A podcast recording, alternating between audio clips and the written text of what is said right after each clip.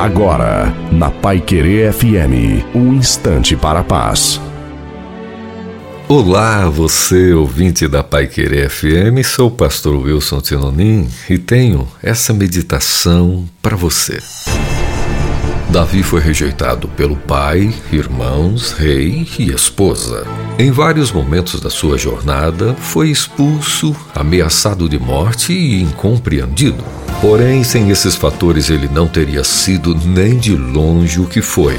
Em toda dificuldade e provação, podemos chamar de tempo do casulo, isto é, aquele tempo do aprimoramento que pode vir com humilhação, perseguição e muitas outras provações. Nascemos para vencer.